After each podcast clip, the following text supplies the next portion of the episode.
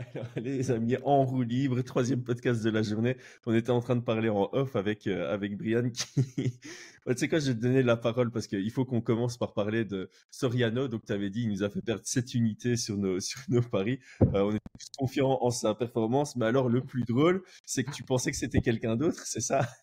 C'est pas que je pensais que c'était quelqu'un d'autre. Je pensais qu'il était plus grand, plus balèze que ça, quoi. Il est arrivé dans la cage. Moi, je pensais avoir un, tu vois, un de rock, tu vois, un peu là, tu vois. Et, ah, c'est. Attends, attendez, je suis peut-être confondu avec lui. Comment du podcast? Je crois que j'ai confondu avec un acteur américain. c'est The Rock. Puis et puis, il faisait, il faisait 15 cm de moins que euh, l'américain allemand. Je fais, c'est quoi ce bazar? Et là, je dis, non, c'est l'angle. Ça va, c'est l'angle de, de, de, vue qui est pas bonne, tu vois et ça tourne. Et non, c'est la même chose. Je dis mince, il y a un problème, il y a un problème. Et, c'est pas aller dans le bon sens, tu vois, c'est pas aller dans le bon sens, ça va pas du tout ça. Et donc voilà, et donc je disais que ben ça, ça, ça m'agace parce que euh, parce que tu vois, j'aime bien quand le, le, le, gars qui est sous côté gagne. Et ben là, j'ai pas pu aimer, tu vois, parce que je suis parti de quoi, tu vois. Surtout qu'il a fait le taf, tu vois, il l'a étranglé, crac. C'était propre, mais euh, c'était deux unités en moins, et c'était moins propre. Bon, Dustin Solfus, tu auras besoin d'une autre victoire pour, euh, pour plaire à Brian à l'UFC. Je vais regarder ses tutos parce que j'ai vu qu'il faisait des tutos de grappling qui ont l'air pas mal en même temps. Euh, s'il peut, ouais, prochain combat et en même temps s'il peut changer de nom pour que ce soit un peu plus facile à, ça, c'est pour moi. Ça, c'est pour moi. Parce qu'effectivement, c'est pas facile. Je, je, je, crois que t'es pas le seul. Non, non, pas du tout. Parce qu'il y en a qui se moquent de moi, mais ils, me l'écrivent. Alors, oui, écrire, c'est facile. Tu fais un copier-coller. Mais vas-y, dis-le oralement dans un podcast. Bonjour à tous j'espère que vous allez bien. vous aurez compris, Brian et moi, on va très bien, on est de bonne humeur. On voulait faire une petite euh, vidéo sur le, reste de la carte de l'UFC Austin parce que du début à la fin, ça a été incroyable. Euh, j'ai parlé sur Twitter de ce. Après, tout le monde nous suit pas sur Twitter, il y a, un système de dualité euh, en, MMA où tu sais le bulldog choke, il est très rare. Et puis il va arriver deux fois le même soir. C'était à l'UFC 168 où Uriah Faber et Raquel Pennington ont tous les deux gagné par bulldog. Euh, Robertson avait placé le tout premier Suliev stretch à l'UFC. Deux ans plus tard, à l'UFC 228, Aljamain Sterling et Zabit Magomed Sharipov qui placent le Suliev stretch. Et eh ben hier soir, on a eu des, KO par slam. C'est très rare. Le dernier qui est arrivé, si je dis pas de bêtises, c'était Jordan Leavitt contre euh, Matt Wiman. Eh ben là, on en a eu deux le même soir. C'est quelque chose de particulier. On a eu beaucoup de finish, évidemment, ça plaît aux fans américains on va pas se mentir, hein, on aime beaucoup la stratégie, mais quand on a des soirées euh, très violentes comme celle-ci, on apprécie beaucoup. Et donc ici, je ne sais pas s'il y a des performances sur lesquelles tu voulais revenir. Moi, j'ai beaucoup aimé De Weizen Figueiredo et j'ai beaucoup aimé Sean, Brady. Je ne sais pas si tu te positionnes avec moi sur, euh, sur ces deux performances-là. Euh, moi, j'étais surtout Sean Brady, j'étais vraiment content. Euh, De Figueiredo, beaucoup moins. Mm-hmm. Peut-être que je vais me faire allumer dans les commentaires, mais j'étais un peu déçu un petit peu déçu de, la perf. Par contre, euh, Sean Brady, j'ai, surkiffé. Alors commençons par là où on est euh, aligné. Sean Brady, euh, il y, a tout. Est-ce que c'est un podcast qu'on a fait à trois avec Aldric et toi, où euh, tu vois, on, parlait justement qu'en boxe anglaise, de temps en temps, euh, les, mecs ils cherchaient pas spécialement le chaos pour prendre de l'expérience, euh, pour être capable de gagner à la décision. Et on disait qu'en MMA, c'était aussi quelque chose qu'il fallait valoriser, c'était cette capacité à gagner à la décision. Et je crois que j'avais dit que pour moi, la plus belle victoire possible et imaginable, c'est une victoire où tu domines les premiers rounds et où tu vas réussir à avoir un une finalisation sur la fin du combat. Et donc là, typiquement, Sean Brady, ben, il montre qu'il est en contrôle de ce combat, qu'il est largement au-dessus de quelqu'un comme euh, euh qu'il est venu bien préparé, je trouve, avec une très bonne stratégie et qu'il a été capable de, le finaliser et qu'elle finish. Hein. La transition du arm triangle vers la Kimura, elle est incroyable. L'angle avec lequel il termine la Kimura, c'est du très haut niveau. Écoute, ouais, hein, je pense que la dernière Kimura aussi euh, aussi belle que ça, c'était Islam Makachev, donc on va pas on va pas présenter les qualités qu'il a en grappling, hein. mais euh, non, non, je, pense que sa, sa défaite contre euh, Belal, elle lui a rappelé que ben, c'est un grappleur, quoi, et que mmh. euh, debout, c'est peut-être pas la meilleure idée d'y rester. Et, et, je suis vraiment content qu'il ait, qu'il ait, qu'il ait fait ce choix-là de, de, de, mettre au sol et de, et de grinder, donc de travailler longtemps les, les, les prises de monte. Enfin, techniquement, par exemple, il est en, en demi-garde, tu vois? Et la garde est ouverte, donc il pourrait passer en side.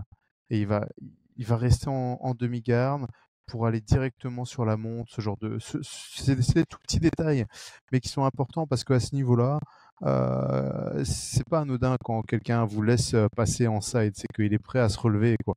Et donc surtout, euh, surtout Gastelum qui a des très bons scrambles, on en avait parlé avant. Euh, et pas tomber dans le piège de tu vas vraiment où tu décides d'aller et pas où euh, où il y a une ouverture. Ton adversaire, parce que ça. Euh, ça. peut être un piège, quoi, tu vois. ah ouais, tiens, vas-y, passe en side.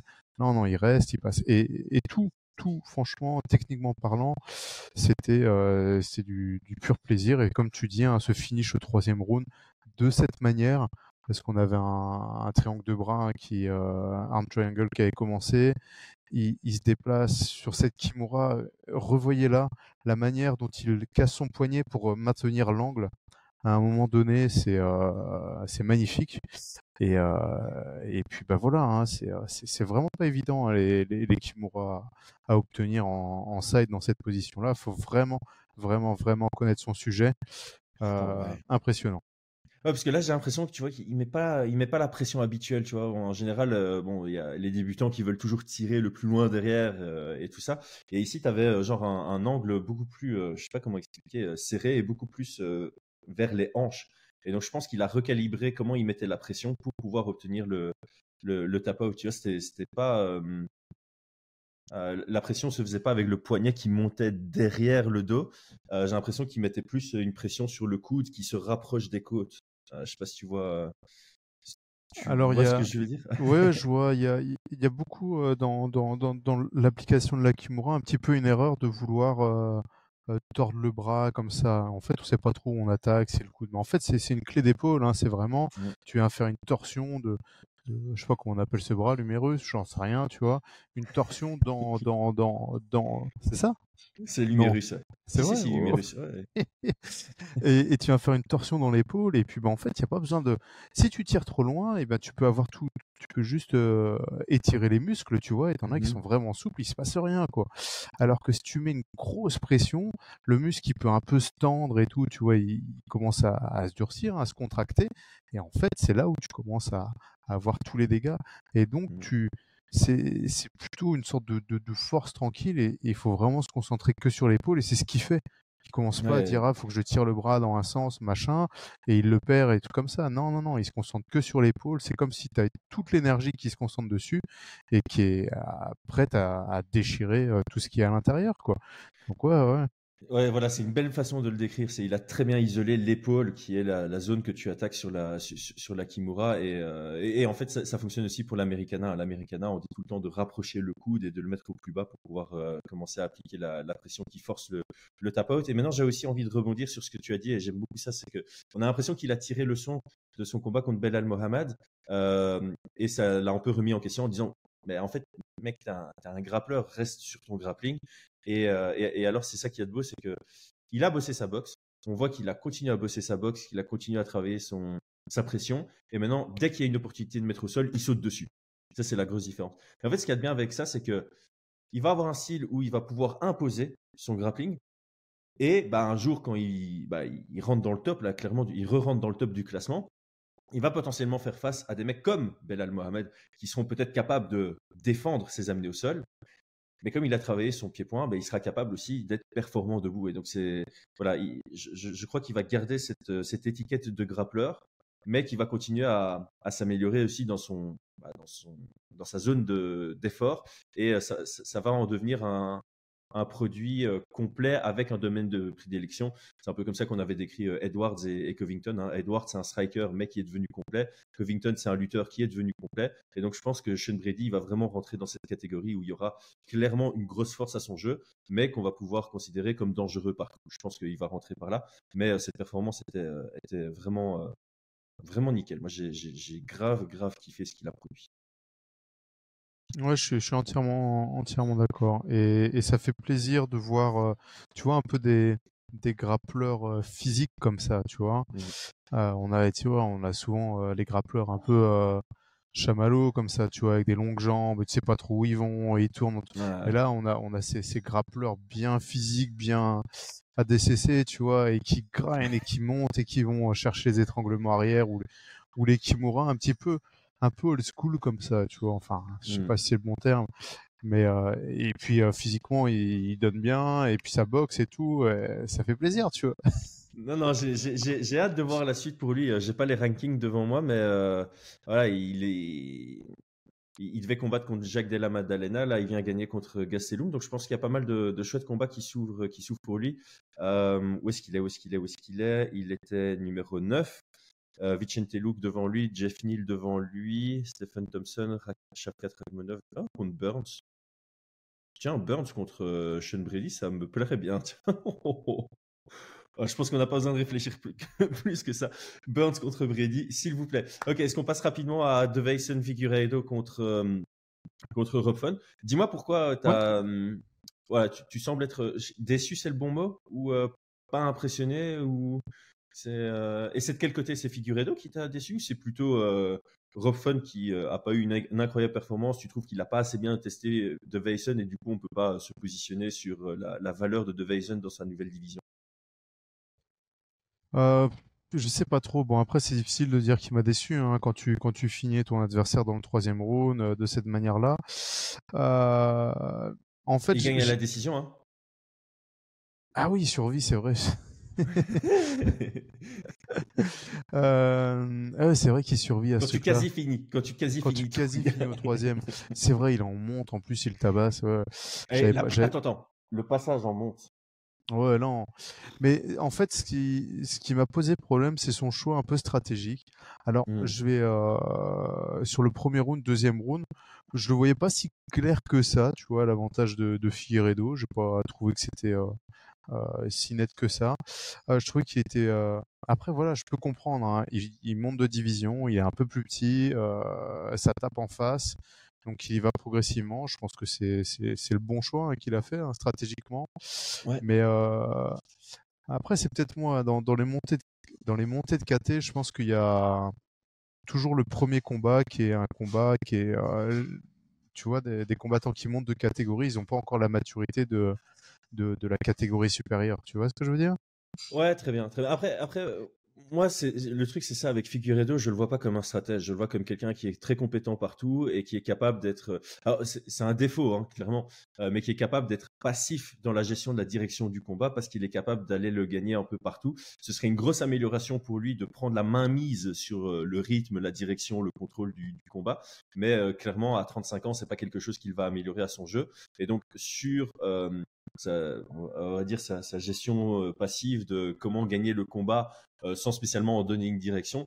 Euh, à ce niveau-là, j'ai bien apprécié. Je pense que voilà, c'est pas le futur champion de la division clairement, mais il peut nous offrir pas mal de beaux combats parce que là, je regardais le, classement et il y a pas mal de noms qui, qui m'intriguent pour euh, figurer deux. Ouais, non, clairement, clairement. Je pense qu'on peut avoir des beaux combats, mais j'avais l'impression qu'il était fatigué dès le deuxième round, tu vois. J'ai eu Ouais. l'impression que les jambes commençaient à être très fatiguées, donc je trouvais ça assez étonnant. Donc ça, ça m'a un petit peu déçu. Par contre, clairement, techniquement, c'est c'est single leg, impressionnant. Hein. Les mises au sol comme ça, là, il saisit la jambe, il tourne, ça met au sol, c'est magnifique. Euh, J'aurais voulu le voir mettre beaucoup plus la pression. Alors peut-être que c'est parce qu'il est dans une nouvelle catégorie qu'il était un peu plus euh, sur le reculoir, mais quand il mettait la pression, euh, c'était la panique euh, chez Rob Font, tu vois. Et je pense qu'il aurait, il aurait clairement, clairement pu le, le cogner un petit peu plus, tu vois. Ouais. Et après voilà, après je vais, je vais, je vais quand même mettre un petit peu des pincettes en me disant que ouais, nouvelle KT, il faut se tester, il faut voir un petit peu la puissance de frappe adverse. Mais je pense que euh, ces prochains combats m'intéresseront. Je serai moins déçu sur les prochains combats quand il aura pris de la maturité physique, tu vois. Ouais, après, voilà, moi, comme je dis, c'est pas quelqu'un que je vois euh, enchaîner quatre victoires dans la division. Euh, je le vois nous offrir des beaux combats, c'est surtout ça. Et euh, là, je pense, je pense notamment à Peter Yan, ce serait un chouette combat pour, pour les deux, je trouve, sur papier. On pourrait penser à Song Yadong en quatre victoires contre Chris, Chris le week-end prochain. Ça, c'est vraiment les, deux noms qui, pour moi, sortent, sortent du, lot. Peut-être Jonathan Martinez aussi. Il y, y, a pas mal de combats qui sont intéressants pour figurer deux dans cette division. Donc, je suis assez content qu'il soit monté et je suis assez content qu'il ait obtenu cette victoire. C'est ce que j'avais donné dans, dans mes préférences. Je préfère avoir ce nouveau nom, même s'il est vieux qui, fait son ascension, alors que Rob Font, encore une fois, euh, bah, dans ce combat, il prouve que bah, c'est un très bon combattant, mais ça reste le gatekeeper top 8 de, de, la division, on va dire ça. Il va, il va gagner contre les mecs en dehors du top 10, il va à chaque fois perdre contre ceux qui sont top 5, et puis il va avoir des combats équilibrés entre 5 et, 8, c'est vraiment sa, définition. Alors avant de clôturer, est-ce qu'il y a des performances que tu veux souligner de cette euh, très belle carte? Moi j'ai envie de souligner, puisque je trouve ça beau, euh, Véronica Hardy, hein, avec euh, ces, deux dernières performances, on sent vraiment le mariage euh, de la, famille euh, avec, Dan Hardy dans, sa progression. Je trouve ça, je trouve ça très chouette à, voir qu'on a ce côté progression intellectuelle et qui se traduit dans, les compétences dans la cage. on a parlé des slams, on a parlé, on a parlé de, de notre déception Stolfus Soriano. Est-ce qu'il y a quelque chose d'autre que tu veux souligner ou on clôture ici? Non, moi je, je suis bien content de genre d'événement, tu vois, et c'était vraiment un très très chouette événement à regarder, euh, très chouette combat. On, on, savait hein, que ça allait être bien, mais on avait peur un petit peu de la déception, tu vois, de la blessure à la noix ou des trucs comme ça.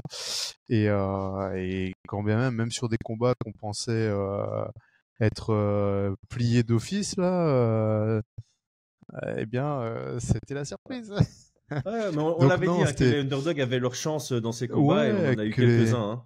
On en a eu quelques-uns. Donc, euh, bah, Figueredo et, Stolfus en fait. Hein. Ouais, ouais. Et bah, Figueredo, on, savait que ça allait être euh, serré, que ça pouvait passer d'un côté ou de l'autre. Ça restait un euh, underdog sur papier, ouais. Ça restait un underdog sur papier. Mais non, non, c'était un très très bon événement. Et, et encore une fois, c'est ça qui est passionnant avec le MMA, c'est qu'on on, on, on prédit, on donne un petit peu nos avis, mais c'est impossible de prédire euh, ce qui va se passer. C'est pour ça qu'on regarde. Hein. Sinon, euh, moi, je t'avoue que je regarderai les résultats en disant bah ouais, ça, bah ouais, ça. De toute façon, dans tous les sports, mais surtout en MMA, les meilleurs pronostiqueurs, ils ont un taux de ils ont un taux de réussite de 60%. Hein. Et ça, c'est vrai. Je suis allé vérifier. Les meilleurs pronostiqueurs, 60% du temps, ils ont raison, 40% du temps, ils ont tort. Donc, euh, c'est ça ah la beauté du MMA. Ça reflète la beauté de cette complète incertitude dans chacun des combats. Mmh, et c'est aussi pour ça que les pratiquants, bah, ils sont aussi, euh, même, même à pratiquer, même les compétiteurs, tu vois, tu peux toujours dire sur un combat, ouais, j'ai cette possibilité de chance, si je trouve cette ouverture-là, tu vois, et c'est ça qui est passionnant, hein, clairement.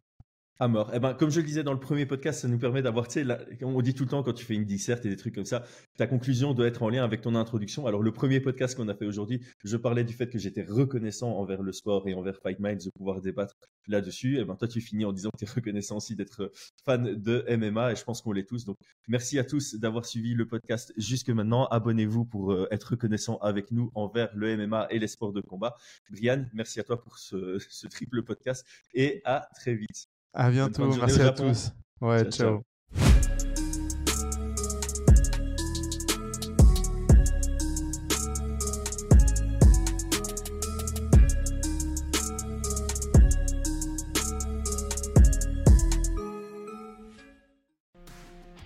Et c'est tout pour aujourd'hui. L'équipe Fight Minds te remercie d'avoir investi de ton temps pour écouter le fruit de notre travail et de notre passion commune pour le MMA.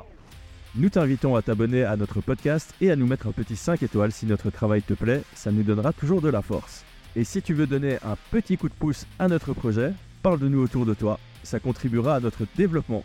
Nous sommes également sur Twitter et YouTube, viens nous y retrouver pour échanger. A très vite pour plus de contenu sur l'art de la bagarre.